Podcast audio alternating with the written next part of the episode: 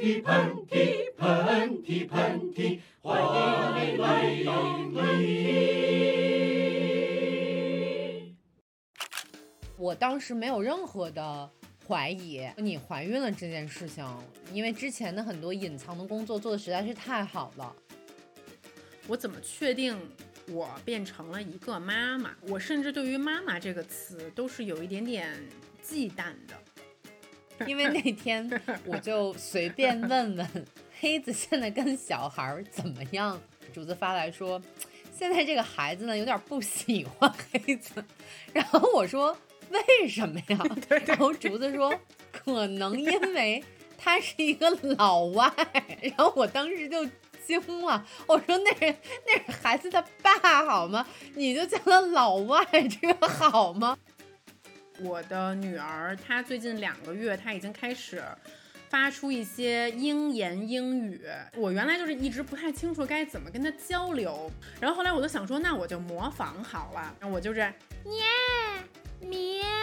然后后来我说着说着就发现说，这不就是泰语吗？然后我就开始在旁边奶奶、清迈、通央。我焦虑，我不知道我为什么焦虑，好像是社会群体性的，就你天天泡在这个鱼缸里面，你也想变成跟别人一样颜色的金鱼，你成为一只小黑鱼，你刚开始觉得 OK，但是你在里面游久了还是不行。你觉得就是现在在照顾他的过程中，我还蛮好奇的，就是除了你身体上的疼痛以外，就是最让你 觉得改变最大的一件事是什么呢？嗯，你知道，其实我在，其实我在生他之前，包括我生完他的几个小时里面，我最担心的一件事情就是我怎么确定她就是我的女儿？我怎么确定我变成了一个妈妈？就是我甚至对于“妈妈”这个词都是有一点点忌惮的，就是我不是那么自然的说出“妈妈”这个词的。这么一位女性，你知道吗？就可能对于很多人来讲，这事儿并不难。但是当你对着一个小婴儿，就是其实你要想象他从你的身体出来，你们也是未曾谋面的，他是一个嗯相对陌生的面庞。虽然说他在你的身体中被你孕育了那么长时间，但这种感情的连接，它并不是说有就有的。而就就是哺乳期的女性，又在刚开始的时候承受着这么大的疼痛。我甚至有一种愧疚的感觉，就是在我刚生完的时候，月嫂把它拿到我的身体的旁边的很多时候，我不想看它，就是他每次作那么使劲的时候，我就想说，嘿，你挺爽的，就是会一种。就是你，你挺开心的哈，就是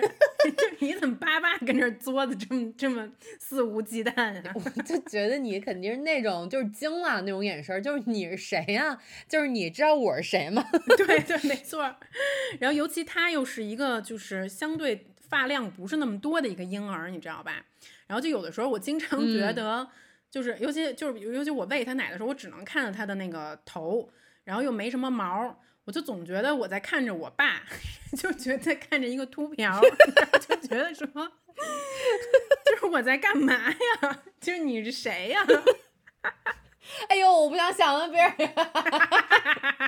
就是这种隔阂，我觉得它真实的在发生着，它可能是我就是最大的一个感受。直到有一天晚上，就是我已经就是喂奶把我喂的魔障了。嗯，我就是记得那天晚上，我的梦里就是关于我什么时候该起来吸奶了。然后呢，我就想说，我吸奶的时候，我要我要坐直了，不然的话，那个那个那个奶水不容易流出来。然后以至于我睡着睡着，我就开始坐起来了。嗯，我就坐在床边上，然后直到我醒来的时候，我发现，我靠，我怎么坐在床边上呢？就是因为梦太真实了，就梦跟现实完全就是混成一片了。嗯。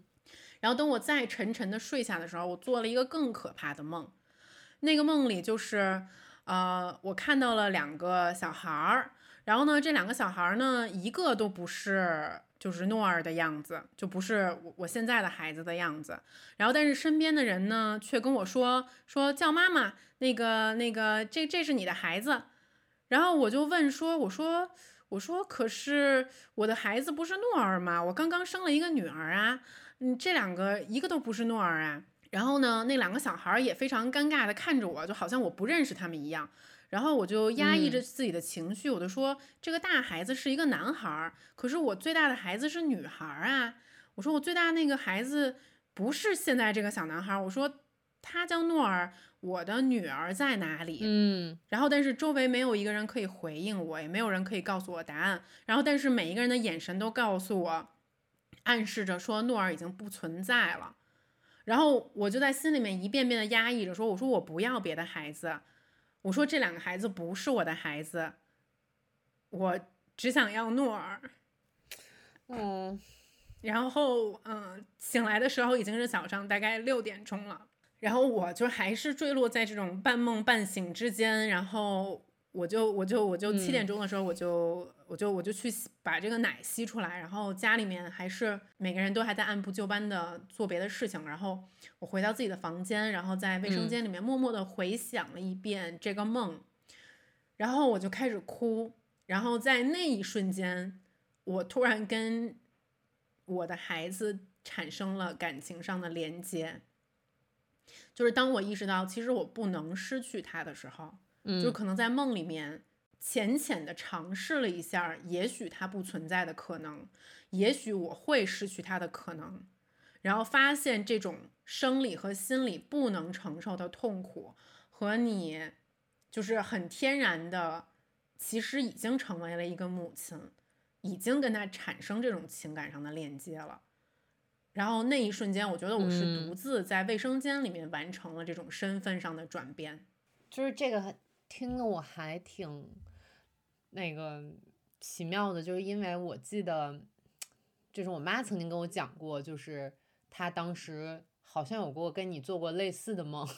然后呢，当时我我我我爸好像是没有没有有一段时间出差，嗯，然后呢，我妈就是老在枕头底下放一把剪刀。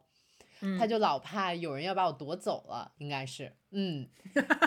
然后我爸回来就好像还还还讽刺了他，还笑话了他。但是其实你刚才给我讲这个故事，我会觉得有一点点能够理体会和理解他当时的那种心情了吧？嗯，就我爸就说当时你妈脑脑子里老放一把剪刀，特别怕他伤害你。我说可能那个感情应该是很复杂的，现在回想起来，嗯嗯嗯嗯。那你觉得，就是爸爸在建立这种连接的时候，是不是更，因为他没有生理上的这种这种天然的联系嘛？嗯嗯，是不是他会更困难一点？还是他们有他们男人自己的办法？就是我觉得，我只能说黑子吧，我只能就他而言，嗯，他自己对于孩子这件事儿是非常主动的，就是我觉得他比我更快进入了角色，嗯。他就是一天到晚在抱着他的女儿跟他说话呀，给他讲故事啊，就在家里面就是会出现非常多种语言，就是他一会儿拿突尼斯话跟他说，然后一会儿换成英语，然后一会儿又变成法语，然后就是非常的投入，非常的激情。我觉得这小孩现在可能会有点懵逼，你知道为什么吗？对 对对，小孩一天得听八种语言的。还有那个马女士现在也在，然后马女士就是。跟他说各种北京话，然后最关键的呢，就是家里面呢，一共是有一二三个，加上我妈和阿姨三位亚洲的女性，然后再加上呢，宝宝自己也是一个女孩儿，所以说她其实对于我们的面孔、我们的身体、我们的语调是非常熟悉的。我说呢，这个故事必须由我来讲一下，因为呢，这个故事对我产生了一些打击和一些。Shock，一些震惊，因为那天我就随便问问，我说黑子现在跟小孩怎么样？然后竹子呢，隔了一会儿，竹子发来说，现在这个孩子呢有点不喜欢黑子。然后我说为什么呀？然后竹子说，可能因为他是一个老外，因为我们家现在由于隔离的。我们家由于隔离的原因呢，住着三位面孔不一，但是都气质温润的亚洲女性。我我也不知道这个温润来自于哪儿啊，就是气质温润的，一共是四位三位亚洲女性和半位亚洲女性在家里面，然后可能呢，这个小孩儿呢，又她本身又是个小女孩儿，她对嗯这个亚洲女性的这个形象呢，就是比较熟悉和比较天然的贴近。然后突然来了一个长毛的老外，然后我当时就惊了，我说那是那是孩子他爸好吗？你就叫他老外，这个好吗？就我们平常在大街上看见外国人也不会随便就叫老外呀。就是孩子吧，天天的冷不丁的这么一个身上都是毛，然后胡须拉碴的，然后又对他说着奇怪的话，一会儿一一种话的。这么一个老外的形象有一点点抵触，我心里是还是挺能理解的。你能理解什么呀？你能你能理解孩子？反正黑子呢，就是他也挺无奈的吧，就是毕竟你说我们现在家里有隔离着，然后我们家里就现在整个的这文化环境啊、语言环境啊都非常的混乱。我还是反正说一个我真实的想法吧，就是我会觉得，我不知道是什么时候啊，希望能快一点儿，就是嗯，疫情快点结束，能去上海或者你回北京的时候，就我有点儿。害怕就是第一次见到他的那个情嗯景，因为你知道吗？这可能是，嗯，就是我最亲近的这几个朋友里面，第一个就是，或者第二个吧，就是那个有生孩子的情况。嗯嗯嗯嗯，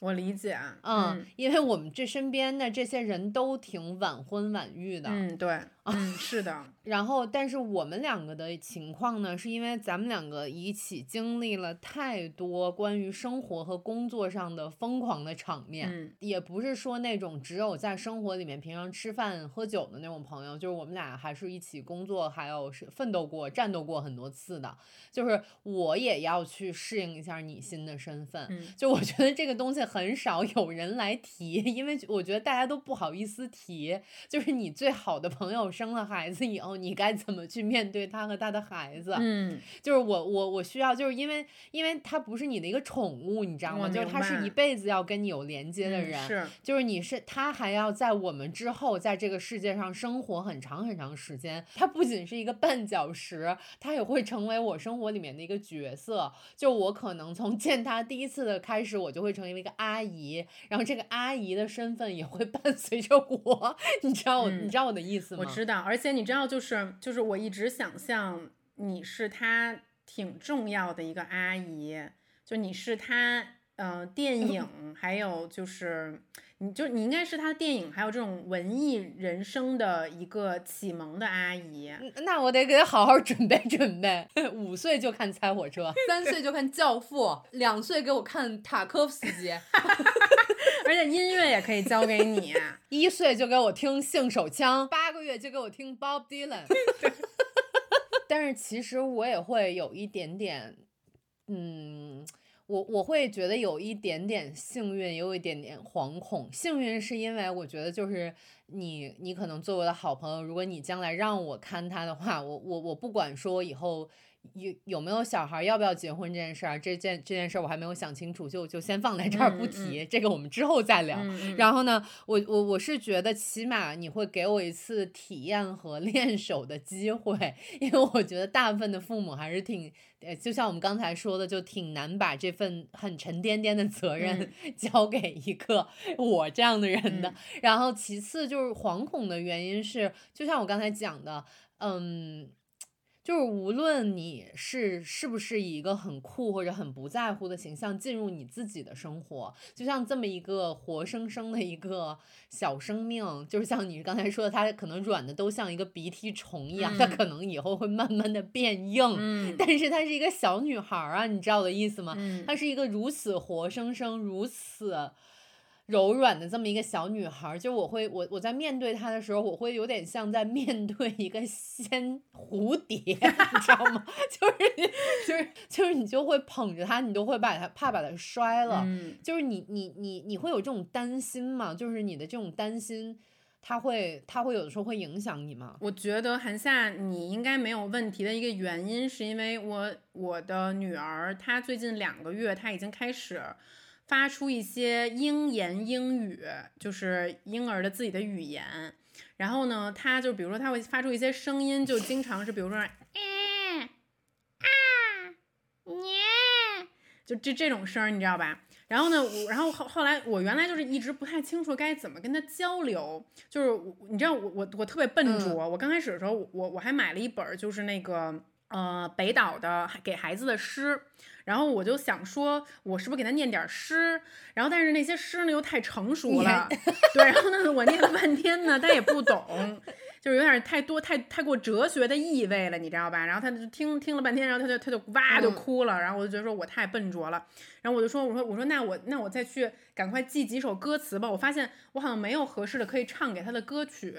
然后我又赶快去练了几首歌，什么 Three Little Birds 呀，什么 Dream Dream Dream of Me 呀，然后这种歌曲我我唱给他听，然后后来发现说他好像因为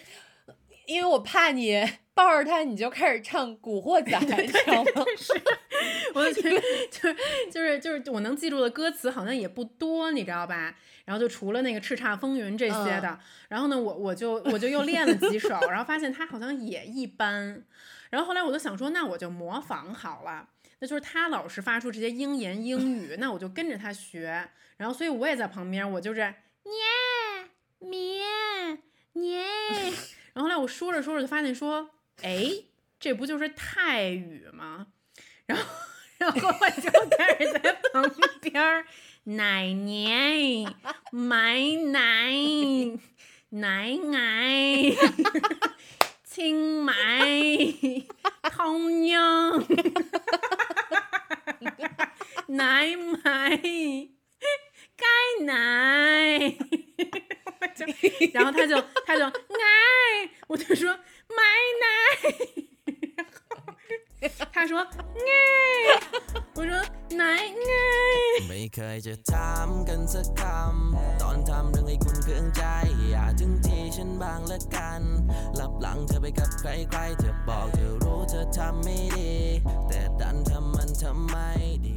ไหน 我跟你说。我做梦也没有想到会给你发生现在这种对话，那不都是之前我们俩在曼谷的时候，我们俩就特坏，老学人家。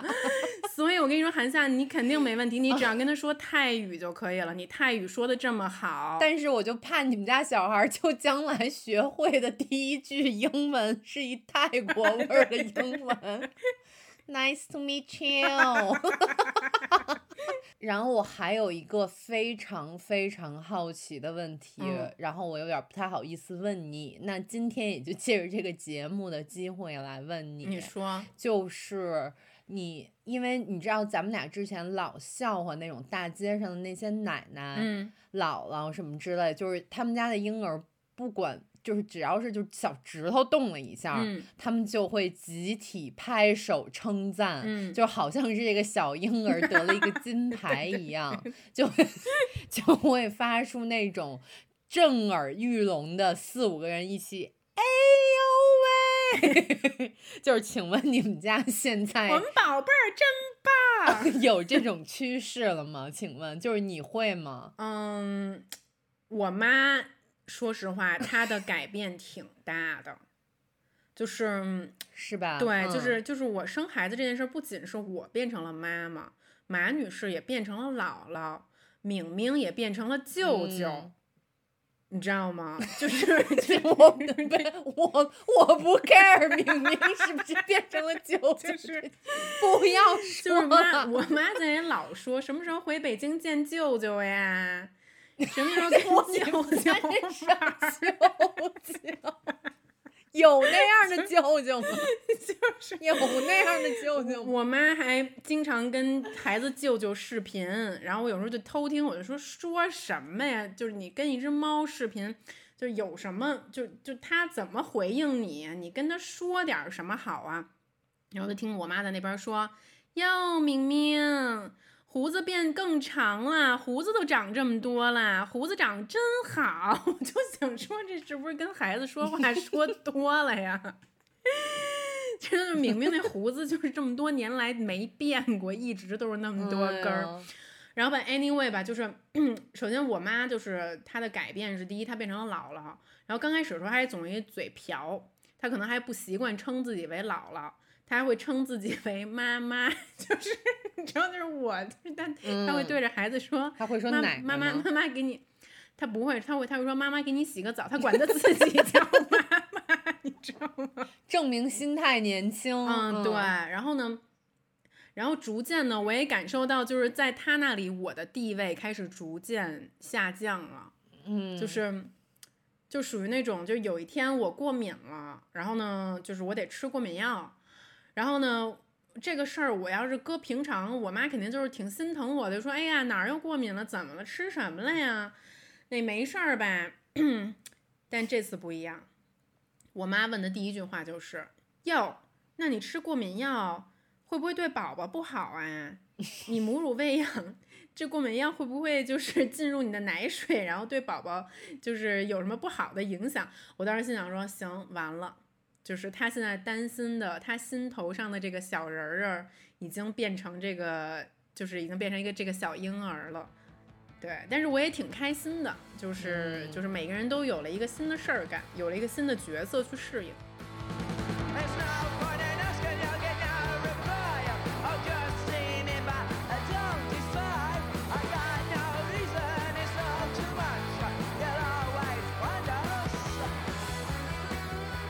觉得，就是我生了孩子这件事嗯。情，对你带来最大的改变是什么呀？嗯，我觉得不可否认的一种情绪肯定是有点害怕，这个我没有办法去跟你嗯。隐藏，我觉得我隐藏也不对，嗯，就是我的害怕，嗯。嗯，多源于来的是害怕自己，就是害怕是不是我没有这个机会了，嗯或者说是我的那个时间，我的那个钟嗯表，就是给我留的时间已经很少了。就比方说，我前两天去体检，嗯嗯，你知道，就是在中国，就是体嗯检，你你那个未婚的话，你也得写已婚，因为你要做那个妇科检查嘛。啊，就是我，然后在我在我的那个单子里面，对我的称谓是已婚女神，你知道吗？女神套餐是吧？因为我买的那，因为我那个套餐就叫已婚女神。对，然后所以我就写着我那个表格上写着已婚女神，所以说护着叫你的时候就得叫已婚女神套餐韩夏。韩夏，你是买这个已婚，你是女已婚女神吗？我说我我是已婚女神，然后，但是我心里就想说，哎呀，我不是，我是未婚，我是一个未婚女神。然后结果就是你在做检查的时候就会有嗯。嗯，护士啊，或者是医生会告诉你，哎，你身体还不错，你各种身体状况什么的还不错，但是，嗯。嗯，如果、嗯如果要想要有这样的嗯打算的话，就最好还是要很尽快，要不然你就可能不太行了。对，这种话会很直接的告诉你，嗯，就是好像你到了这个年龄段，就可能三十二到三十八岁，这个在他们看来还有希望的一些女性，嗯如果你不去做这个事儿，他们就会觉得这么好好的一片地，为什么不耕田？你知道吗？就是那个感觉对，就是就是你你你要你人生还可以再接第四棒，你要把这一圈儿跑完，你不能放弃。对，就是这么好的一块地，你现在不播种。就到了春天，你是不是有病？对，就会有这种，因为其实其实就是在你还没有之前，我就会觉得哦，还有一个人跟我一起站在这片田里，孤独的站着。现在就发现只有我一个人站在这片田里。不过说实话，我觉得那我我我我这这点又要提到这个男女不公上面。但是我，但是我我我就是 once again，我就是还是就是不由得想去感慨，就无论是我作为一个刚刚生育完的女性，还是呃像你一个站在这片田地里面，还是会多多少少有一点焦虑的女性，就是就原因就是在于我们真的是跟男性的身体有着这方面巨大的差异。你知道吗？就是男生可以玩到四十岁、五十岁，甚至六十岁，甚至比如说像杨振宁能到八十岁，就他仍然具备生 育能力。我们这我们在这里面非要非要提到八十岁杨振宁，我也是惊了。但是就是你说咱们嗯俩到了八十、就是嗯两个老两两个八十岁的老太太怀孕，对，就不可能了。我我昨天晚上又想到一个特别有意思的点啊，就是我嗯发现我焦虑，我不知道我为什么焦虑，这个嗯特别有意思。就像说是我也没有特别想生，或者是怎么样，但是呢，只要这个事儿我做不了，或者说是我没有嗯办法可以去达到那个彼岸的话，我就会焦虑。嗯我不知道这是不是一种好像是社会群体性的，就你天天泡在这个鱼缸里面，你也想变成跟别人一样颜色的金鱼。你懂我的意思吗？就是嗯说你你要变成一只，你成为一只小黑鱼，你刚开始觉得 OK，但是你在里面游久了还是不行。就是这个焦虑，焦虑来源于一种就是你不知道答案的事情，嗯，嗯然后也没有，就是你身边你发现就是你一个一个的人就开始变少，好像你嗯越来越没有办法去坚持你所谓的某一种理念，但是这种理念到底你为什么坚持，你也不知道。我觉得可能算是。呃，女性所面临的一个问题吧，就是我们所所拥有的那个坚定的那个根基特别少。那你觉得咱们在什么情况下这种焦虑才能变得越来越少呢？我觉得可能是当社会真正接受，就是一个女性她当妈妈也行，不当妈妈也行这件事儿的时候，就是现在我会觉得说，嗯。呃，你作为一个独立女性，你是可以当一个独立女女性，你可以出去挣钱，你可以穿的有点儿少，你可以出去玩儿，嗯你可以做很多男人做的事情，但是当当那个时钟踢哒踢哒到了你三十七、三十六七岁，我觉得这可能还是大城市就是非常极限的一个数字，对吧？你嗯到了这个数嗯字的时候，你还没有成为一个妈妈的时候，你就会突然变成一个怪物，你会突然变成一个没有人要的人。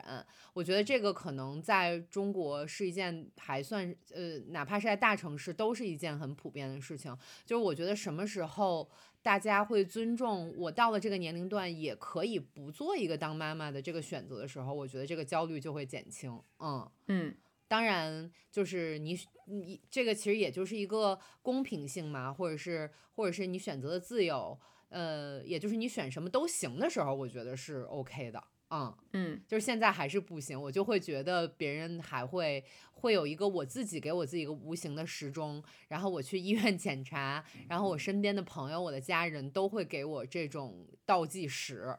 就是当这个倒计时还在进行的时候，我的焦虑感就会随着这个时钟一点一点的递加。嗯，你知道，其实我听你说这个，我会觉得特别矛盾。嗯就是我在内心是百分之百支持，并且就是站在你这边的。嗯 但是我现在有了这样一个绊脚石，就是 我有一种背叛了我过去阵营的感觉，你知道吗？就是很很很难过，就是我一方面觉得说这件事情确实我们没有还得到像你刚才说的那种理想中的共识，嗯，然后但是另外一方面我又觉得就是挺难过，就是我怎么也变色了，我没有跟你一起继续当一只小黑鱼。可是你不觉得这就是我们难受跟矛盾的点吗？就是我们经常还是嗯会有被抛弃，或者说是变色，或者是 叛变，嗯 或者或者是掉队这种感觉。我会嗯觉得，就是当你真正感到舒服，或者是你真正感到被社会、被周围所接受的时候，其实应该是你做什么决定都 OK 的那个时候。嗯就我们不会再有那种什么掉队和叛变的感觉，对吧？就嗯是，所以嗯我我会觉得这个有的时候是我们两个，或者是跟我们两个类似的女性会有这种矛盾感的一个原因啦。虽然说我内心觉得很愧疚，就是我叛变了，嗯但是呢，我平心而论，我认为就是，嗯，以我们的体格儿，可能就是，嗯、还是可以在某种程度上延长我们的这种焦虑的。那我 那我有一个问题，就是虽然嗯你可能也不是专家，但是你肯定也做了很多的调研，对吧？就如果像我这嗯样一直孜孜不倦，一直 坚持不懈的去健身房练我的这个身体上的各个块儿。就如嗯果说我将来想做这个决定，我就是突然想做这个决定的嗯时候，就我这个身体的可能性是不是会更限。是不是会更大一点？我极岁极限可能是三十九岁零八个月，你知道吗？我我有这个疑问。我觉得这是非常有可能的，嗯，因为经常我们讨论到，就是你实际有一个年龄，但是你身体可能是另外一个年龄。是所以我觉得韩夏有一天可能你已经五十岁了，但你的身体还是三十岁的身体，那那我觉得是不是有点过呀？万一后悔了，你还是可以生。哇哦，就是到时候去开家家长会的时嗯候，别人的妈妈那个三十，我那个五十七。六十三，呃，一些新的听众朋友们呢，我们这个节目的其实一大宗旨呢，就是信口开河，然后请不要把我们的这些请大家一定不必当嗯真。当真，就是这个节目就是信口开河，满嘴跑火车，请不要相信这种数字的叠加，好吗？嗯，我先跟你说一个事情，就是韩夏，就是我嗯发现电视剧里面演的生孩子真的是假的。为什么呀？你知道吗？就是甚至《甄嬛传》，就是你知道，就是被我们就是被奉为圣经的这样一部电视剧，它里面有一些桥段生孩子，我觉得也是不够真实。嗯就是因为呢，生孩子它整个是阵痛。宫嗯。缩来引发这个孩子，慢慢的他在往外冲，然后你们俩配合，然后他脱离你的母体，然后但是阵痛这件事情，它不是一直在发生的，嗯。阵痛它是从最开始开指的时候，它是会比如说先开始是只是痛四十秒，然后呢，你可能会你有五分钟的时间你都不疼。然后到后面这个阵痛的时长在加长，比如说从四十秒到五十秒到一分钟到一分多，然后但是它一直是从痛和不痛，它是交替进行的。嗯所以说，就这个事儿特别扯淡的地方，就是在于一秒钟你在地狱，但是一旦这个阵痛停了，你其实就又稍微回归正常了。嗯然后呢，嗯，然后这是第一，第二是你如果一旦打了无痛之后，其实很多时候它已经在很大程度上减缓了你身体上的疼痛，所以你就是在等那个宫缩。所以在生产的 过程中，就那天我觉得很搞笑的原因就是，呃，我不痛的时候就没有宫缩的时候，我可以跟护士医生聊天儿。我在那儿问说，哎，你们这晚班上到几点呀？今天晚上生了几个呀？我跟你说，旁边那产妇都都生的怎么样了？然后他我们还问我说：“你平时练什么运动啊？” 我说：“我那个瑜伽，然后还我还举举那个举铁，就是然后突然阵痛一来，我就 I'm ready，把两只腿一劈，然后就开始憋气了。嗯，就是我还有一个问题，就是蛮好奇的，就是我看你那个视频里面，你还我看你那个视频里面，你还就是还挺真实和毫无 满满不顾忌的，把你在那个产嗯房里的各种丑态展现，就是丑态打嗯引号的，就打给大家。然后就是你穿着那个兜儿，就那围兜儿，我也不知道那东西嗯叫什么。然后你你会你会觉得就是偶尔有一刻，就是你会失去你作为一个美女的尊严吗？你踏入那个产房的第一刻，你就没有尊严了，你知道为什么吗？为什么呀？因为那个护士会让你把你的那个裤衩儿给脱了，不好意思，我为什么就是把你的内裤脱掉，嗯就是那个就是像围兜儿一样那个巨大号围兜儿的那个东西。它是挂在你脖子上的，然后在你的后背的地方再给你系一个结，然后在你屁股的地方再给你系一个结，但是所以里边儿是里面是 光屁溜袍你懂吗？是光屁溜儿吗？你光屁溜儿，因为一开始我还拒绝光屁溜儿，然后我他让我脱我就没脱，然后后来护士回来做内检的时候，就是还微微的批评了我，就说你为什么不脱？你现在就是就是你脱了更方便，所以说那一天十二个小时。就是我就是大部分时候是光屁溜的，包括生完之后也都还光着。嗯，其实就是这一点，我觉得我不知道对于听众朋友或者对你，就是我觉得对于我来说。我本来就是还是一个在这方面挺要面子的人，就是还觉得挺难去嗯突破的吧。但是也许说你真的到了那个情况下，你也没有觉得有什么可突破不可突破的东西。我觉得我已经通过这个经历，就实现了一个，呃，自我和本我的 分离，就是我可以，就是我可以远远的观察着另外一个我自己了。嗯嗯，就是我的羞耻心已经被完完全全的扔到窗外了。就是我嗯原来内检的时候，我还记得我第一次去做这个妇科检查，咱们就都特别就不好意思，你知道吗？就很就嗯那腿就是那种像日本女学生那种站着那种方法，你知道吗？就是有点像一个鹌鹑，对，就特别不好意思打开，然后那个护士就会跟你说放松放松，然后就嗯就嗯 就是就好不好意思呀，就恨不得拿手捂着。对，我知道，我知道，捂着。然后但是现在我内检就是 I am queen of 内检，就是我就是就是坐下。打开我的大腿，然后深度放松，然后就是医生把手放进去的时候，我都可以做到，就是完全的配合，不疼，就要撅屁股就撅屁股，啊、要摁肚子就摁肚子，就是已经没有任何问题了，嗯，天呐，我现在去做 已婚女神的 检查，我还是无腿呢。就这这已经是咱俩的一个嗯根本化的差异了，就咱嗯俩现在就是，嗯，就我还在捂腿，就是你你还在，你还是一个羞涩的小女生，对我已经是一个就是一个已婚真正的已婚妇女了，我那天去做检查，我就听到有一些已婚妇女，就大概，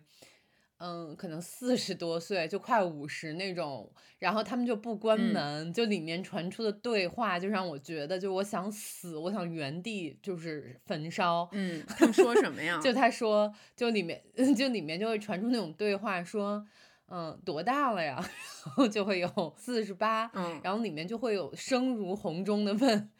绝经了吗？”然后我就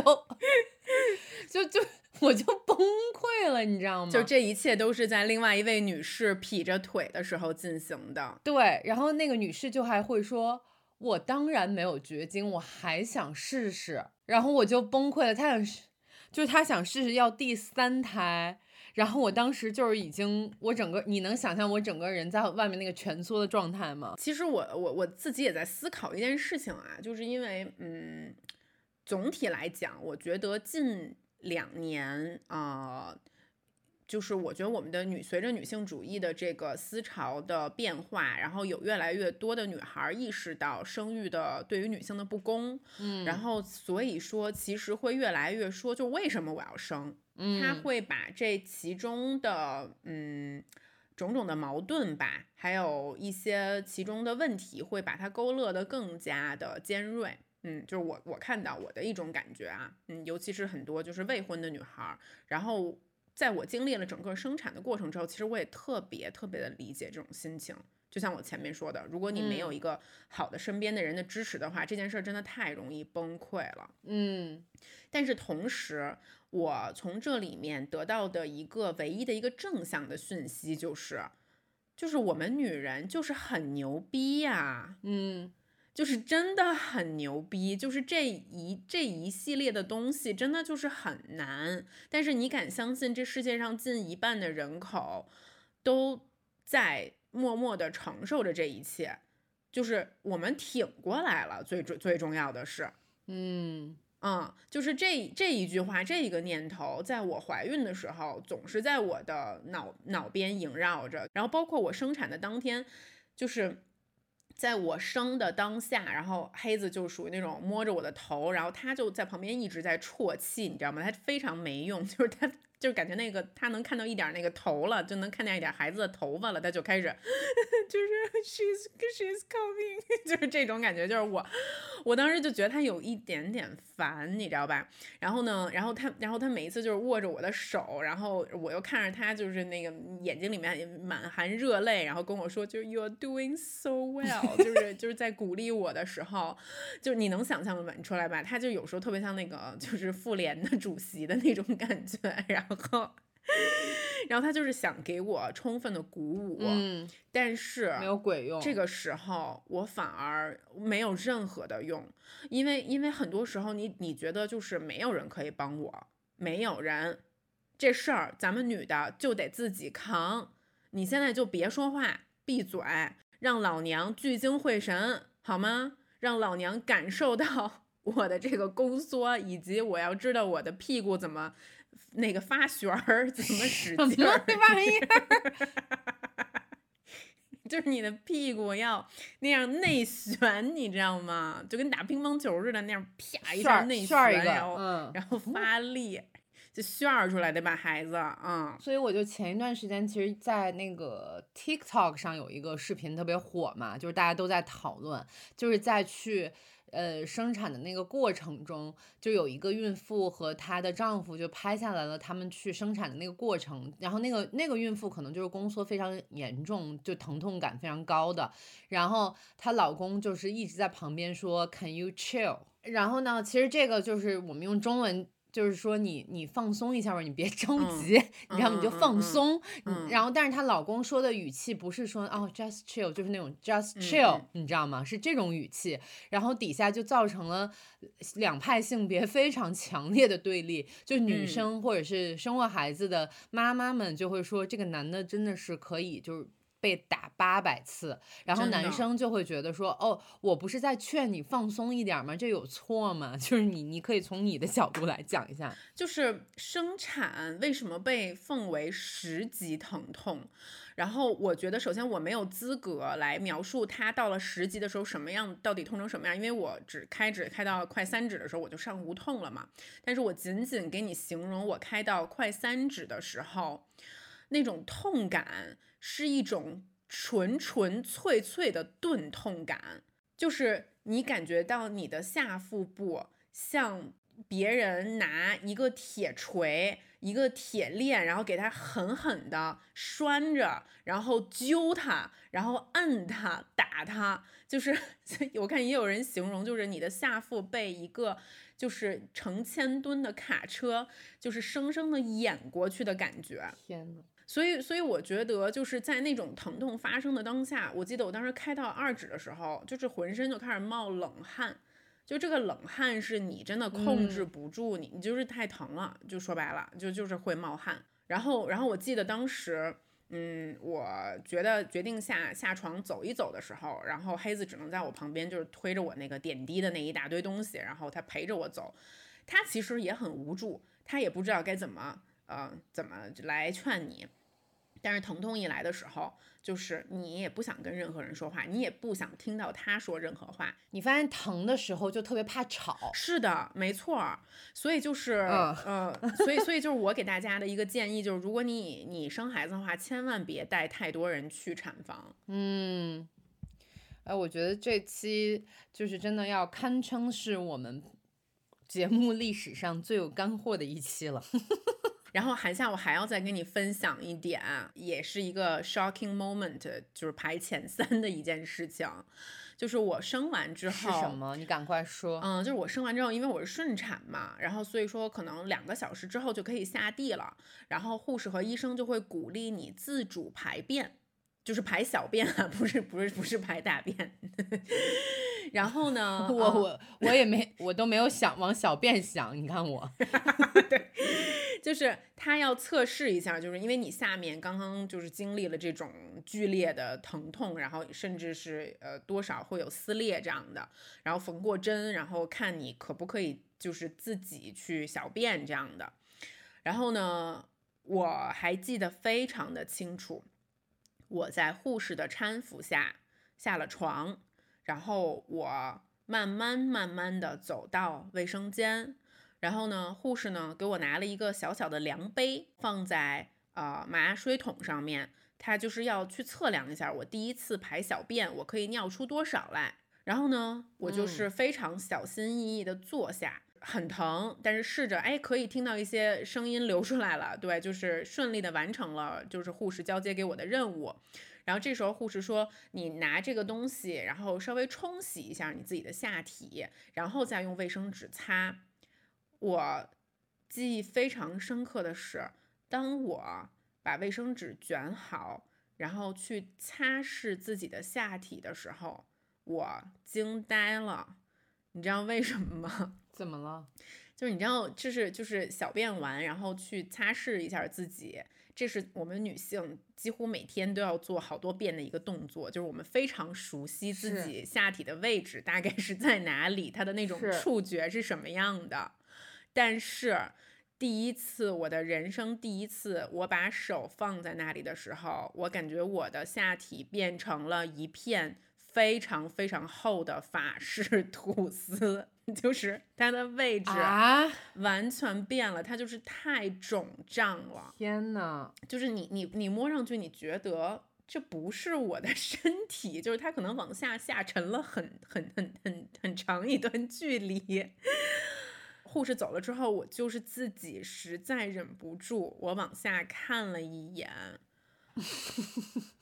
就真的有一点点，有一点点害怕，就是就真的就是吐司，就就这厚厚厚片吐司，你知道这种感觉吗？我不知道，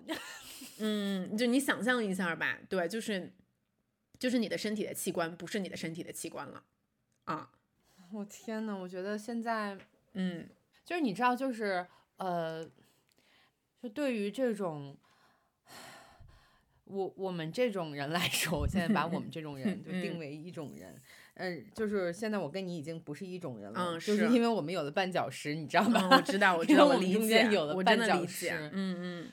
你你知道，就是在我们这边呢，像我这种人最疑惑的一点就是，我们最无法去说服自己的一点就是，我们听到的都是极坏和极好的信息。就是我们没有在中间的信息，就就是在你这边呢，我就会感到一种，就是你怎么第一次得到跟这个小 baby 的这个连接嘛，嗯嗯嗯，但是我又会有得到厚片吐司这样的信息，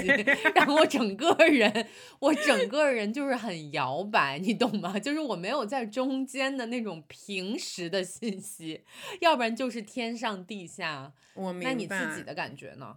我我自己也是这样的，你知道，就是你知道我有多天真吗？就是我仍然觉得以我这种啊锻炼的强度，我生完不久之后，我就是可以恢复的，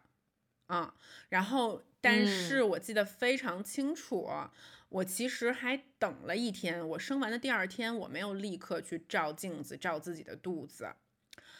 然后我是等到生完的第二天，我站在镜子前面，然后把我就我还穿着那围兜的衣服呢，但是他们让我穿内裤了，已经就是因为我那个内裤上面要放一个冰袋去敷你的下体，然后我就是掀开了那个围兜，我清清楚楚的看到在镜子面前的我，我的肚子还是像怀了孕怀六个月的样子，就是我的肚子并没有回去。啊，而且我的肚子就是有一点点像，就是嗯，那叫什么羊肉泡馍，你知道，就是 就是那个囊它被泡发了的那种感觉，就是你整个肚子是它它里面又没有东西了，它不像你怀孕的时候，你摸上去是很硬实的，它没有东西了，它里面就是有一个还还肿胀着的子宫还没有缩回去，所以你摸它，它是。它是又软，然后又有弹性，然后但它又回不去，它就是那样一个软趴趴的一个状态。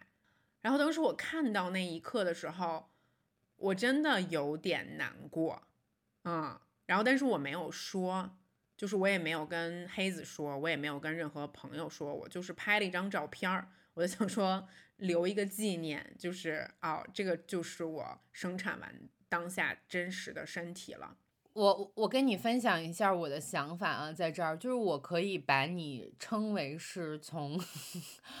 二零零六年到二零二二年全中国大街上最爱露肚子的女生前一百名，就就是我也不我也不能就可能嗯还有一些比较比较疯狂的女性哈，就是反正二零零，但是在二零零六年就做这样的事情的女性可能还不多，现在那么多辣妹，就反正我是觉得你肯定是我身边最爱露的人嗯之一吧，对吧？就是所以我还能，我还挺能想象，就是这件事情对于你的那种。我不能说是打击，但是是一种视觉上或者是一种心理上的冲击吧。这个冲击可能很多男性朋友或者说是 平常不爱露肚子的 嗯，他们大感家可能受不到，是特嗯别能。对对，嗯嗯我还是试图保持乐观，然后我等了一段时间，我想说啊，这可能是生完之后当下是这样的，然后我就是回家，然后坐月子、哺乳啊等等的，所以我又等了大概生完两周，然后生完两周之后，我实在按捺不住自己的心情，我想出去做一个指甲，就是就是我这个月子也没有特别 特别好好的做，就我觉得是用我自己的方法做的吧，就这样说，就是我太想做指甲了。就是我必须得出门做一个指甲，我才能感觉到我自己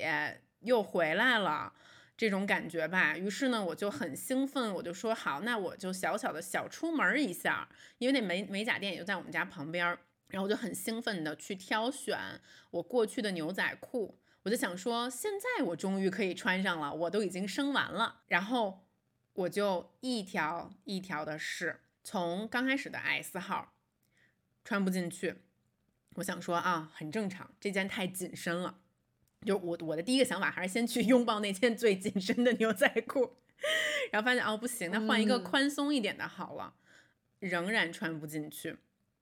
我想说啊，那算了，这这几件都是 S 号的，我还有一件 M 号的，是我当时可能孕呃五个月的时候买的。我想说这件儿肯定能穿进去，这件儿我平时穿的很松，仍然穿不进去。我把我衣柜里的每一条我生产前的裤子，从松到紧的全部都试了一遍，我一一条都穿不进去。那一刻，我嗯真的被击垮了，就是真的非常难受。就是这个裤子就很真实，你知道，它这个客观的存在，它一直在那里的。尤其是一条你在生你在怀怀孕之前穿着很松的裤子，你现在竟然你无论怎么吸气、深呼吸，它就是穿不上。嗯，就直到今天为止，我仍然比我怀孕前要胖七公斤，不是七斤，是七公斤。就是每一天早上起嗯来，可能你站在体重上秤上面的时候，这个数字都会提醒你，你已经不是过去的你自己了。就是这一点，我觉嗯得确实，嗯，就还有一点难过，然后也会需要不停的给自己打气。就是咱们必须得变得特别强大，然后咱们必须得相信有一天会回来的，啊，有一天都会全都还会再变好的，才能把这段时间给撑过去。我知道，就是就是这个好像不太允许被说，你知道吗？可能老一辈的人他就会觉得说，嗯、反正你都当妈了，就是反正你就生了小孩了，你就你的身份就发生了变化，你就不要再去想这些事儿了。是的，就大家都是这样是的凭什么只有你？凭什么只有你那么爱你那么臭美？然后就好像是你的身份转换了以后，你对于美或者你对于某种生活方式或者生活目标的追求就一概被抹掉。就是因为我觉得这个是最难的，就是好像过了那十二个小时，过了那二十四个小时，或者是过了这几个月，你你的你的某种身份和信息就会被全然抹杀。我觉得这个是最可怕的。而且很多时候大家是无意识的，就包括其实马女士呃来就是看我嘛，然后呢呃，因为她其实当时因为呃教育信息可能不够，他没有选择母乳喂养我，所以说他其实看我喂小孩的时候，他觉得还挺新鲜的，包括他看我吸奶的时候，然后他就会跟宝宝说：“你看你妈多逗啊，你妈现在的任务就是一奶牛，你妈妈就是一个产奶的奶牛。”就他其实是开玩笑这样说的，嗯然后我坐在那儿吸奶的时候，就就我我的母亲，我的母亲就是在就称自己的女儿为奶牛，就是这个称呼大概可能不下十次。然后我其实也没有一次当面反驳她，就甚至可能我觉得现在对于你来说，就是因为你听到这个词，你可能也不会觉得非常的冒犯还是怎么样，就就挺正常的，就是你是哺乳期嘛。嗯但是其实当下我在听到这个词的时候，我心里说不上来，但是我就是觉得有点儿难受。嗯就是我明明几个月前还是那个那么爱美、那么潮流的 一位酷女性，现在我怎么就沦落为就是被称呼为奶牛？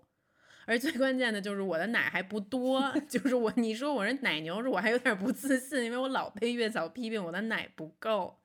我顶多是一头草牛，就是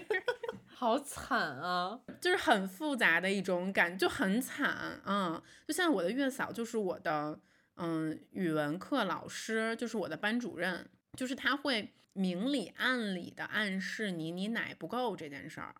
嗯然后奶不够这件事儿，我也觉得非常的有趣。就是我在生产之前，我都完全不觉得，啊、我要那么费尽心思的非要给他挤奶，要挤那么多奶出来。我就觉得说这事儿就有就给，没有的话就算了，没有就喝奶嗯粉呗。但后来发现，你生完之后你会发生一个改变，但这个改变很多时候也是别人给你的，就是原来可能我衡量你的标准是，呃，你学习成绩好不好？啊，后来就是你工作事业怎么样？现在就是你奶够不够？你每天可以产多少奶？是四百毫升，是六百毫升，还是一千毫升，还是两千嗯毫升？就是我就是属于那种只能产出一个小可乐瓶儿的 奶的那种妈妈，我的月嫂就会给我看她的朋友在别人家做，然后那个妈妈她产产生了一个大可乐瓶儿的奶，然后然后我的阿姨就会给我看说，你看这是别人的奶，你就会有一种挫败感吗？嗯、是非常难过，就就我就会想说，那为什么我的奶这么少？所以就是那种有人奶多到就是还得什么分给别人，然后还做香皂什么啊、的。可以浇花儿，随便随便一一挤，就就是大量的喷射出来。然后也有人奶不够，就是会想各种各样的方法，能多挤一滴出来，哎呦我的天呐，我现在我觉得我听到我已经焦虑了。是吧？就是像我们这么爱竞争的人来说，就是你竟然在这方面输了，就是你没有奶。嗯，我承认了，对，就是我就是奶少。我觉得我听你说完了，怎么又就是研发出了新的恐惧呢？唉，就这个事情怎么说呀？我觉得，呃，在我生产之前，我曾经也身边也有好朋友生孩子，然后我就有跟他们说，我说你可以给我公平的评价一下这件事情，告诉我一个相对客观的答案，就是我值不值得生啊？就就这这这一套痛苦，咱们值不值得去感受啊？然后，然后大家有给我各种各样的答案，然后到我现在自己经历到现在，就是他快两个月的时间，然后我自己也在不断的修正我的这个答案，就是这个事情到底值不值得。我现在的一个答案是，如果你不是真的很想要孩子，如果你不嗯是。嗯，有一个你很爱的人，你想跟他一起生孩子，或者是你主观意识上就是自己很想要孩子，那我觉得其实不是那么有必要经历这么多痛苦。真的，嗯，嗯嗯，就是，但是你知道，我有看到那种很想要孩子的妈妈，就很想变成妈妈的女女孩儿，那我觉得那就是值得，就是因为你你有下定这个决心了。然后，那我其实不属于这种的，我一直都没有这种冲动，说我要变成一个母亲。我属于第二种，就是啊，这个这个男人，我觉得他啊不错，他他值得我就是为他做这些努力，然后所所谓就是生成一个我们俩爱的结晶。我可能属于第二种这个选择。嗯但即便如此，我仍然觉得这其中你经历的种种痛苦是很需要一个强大的心脏来慢慢消化的。好了，我知道就是将来我带着绊脚石出去玩儿。哎呦，我这我这不太好。我跟你说，我这老给你们家人起外号，这是一起每一次一起就网网友就就会记住，你知道吗？我就会指着绊脚石的小脑门儿说说你妈根本不想要你，你妈就 是为了留住你爸，你知道吗？就是你知道，就是电视剧里挑面拨的那种后的妈。阿姨。但是你知道，其实我现在想象这个画面啊，就是就是你跟绊脚石在一起，然后你带绊脚石可能去看一个库布里克的电影儿，然后就是看一个希区柯克的一个《惊魂记》什么之类的，就是嗯，对，还挺好玩儿的，是吧？我会觉嗯得就是嗯、呃我反正有这么一个新的小生命出来吧。然后无论是给我，还是给他的爸爸，或者是我身边我爱的这些朋友们，给我们带来一种新奇的可以感受，再一次感受这个世界一遍的感觉和体验。也许这件事情在未来挺值得嗯期待的。嗯嗯，我也觉得，你终于可以通过一双新的眼睛，然后再去看一遍这个世界了。你就是有一天你见到绊脚石的时候，你会你会发现说，呀，真是一个新生儿啊！就是他的眼睛跟咱们这种混沌的老眼睛就真不一样，那你为什么要骂自己的孩子？就是有一点儿嫉妒、生气。就他那眼睛就跟玻璃球一样，就是锃亮，你知道吗？就是说到这儿，我还觉得就还挺期待，因为就小女孩说话快，嗯嗯你知道嗯吧？就她可能 就是比起来，就我们女性更有优势的一点，就是对于语言的掌握能力，一般就小女孩可能不到一岁就开始会说嗯话了。嗯我还挺期待，就是你们家这孩子就是能说出来啥的。嗯反正肯定这点最就是肯定不随他爸，就随你。我觉得可能随他姥姥。Oh, mama, like the roses, she'd grow 'em in the yard. But winter always came around and made the growing way too 其实 hard. 这两期节目跟大家说这么多，也是非常有情可原的，因为这确实是我跟邵静竹这十个月、十二个月以来第一次这么长时间的聊天，已经很长时间没有发生了。嗯，不知道大家听的是否酣畅淋漓？我就想说呢，我们做这期节目其实完全不是为了鼓励大家生孩子或者不生孩子，这就是我们两个好朋友之间的一次，算是挺私密的，也是非常想知道对方内心想法的这么一次对话吧。我觉得还是挺个人化的。嗯，不管你选择哪个阵营、哪个道路、哪种生活方式，我都会觉得那是你自己的选择，就是无可厚非。真的，我们也不是在宣传什么、宣扬什么。其实我觉得嗯，这个对话比较难得的是，咱嗯们俩可以公开的去聊，作为女性的好友之间。对对方的人生发生了这样的实质性的变化的时候，我们真实的心理的转变的一个状态。是的，嗯我觉得不管是咱们二十多岁还是三十多岁，当发生了这种剧烈的人生变化的时候，我们都在学习，我们都在练习怎么重新当，嗯、朋友，怎么重新去有一个新的身份。这个可能就是永永远我们嗯都要去学的一件事情。嗯，是的，就是也许再过个几年，我的人生也会发生变化，或者也不会发生变化，这谁说的准呢？那我觉得最好玩的可能就嗯是这个说不准，嗯，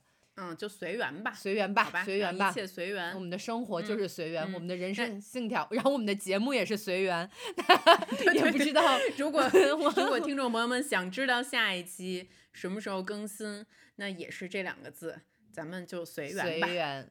呃，也希望大家在我们各个平台的留言区里面写下你们自己对于这个话题的想法，或者说大家想听到什么样的话题，呃，想让我跟主子聊一聊的，也欢迎大家留言给我们。嗯嗯，然后请大家记住，在我们更新或不更新的时间里面，我们其实也都是一直很期待看到评论区里面你们的回应的。嗯，所以我们就下期见吧，下期见，大家拜拜。拜拜。相聚欢，别亦难。待到下起喷嚏时再相见。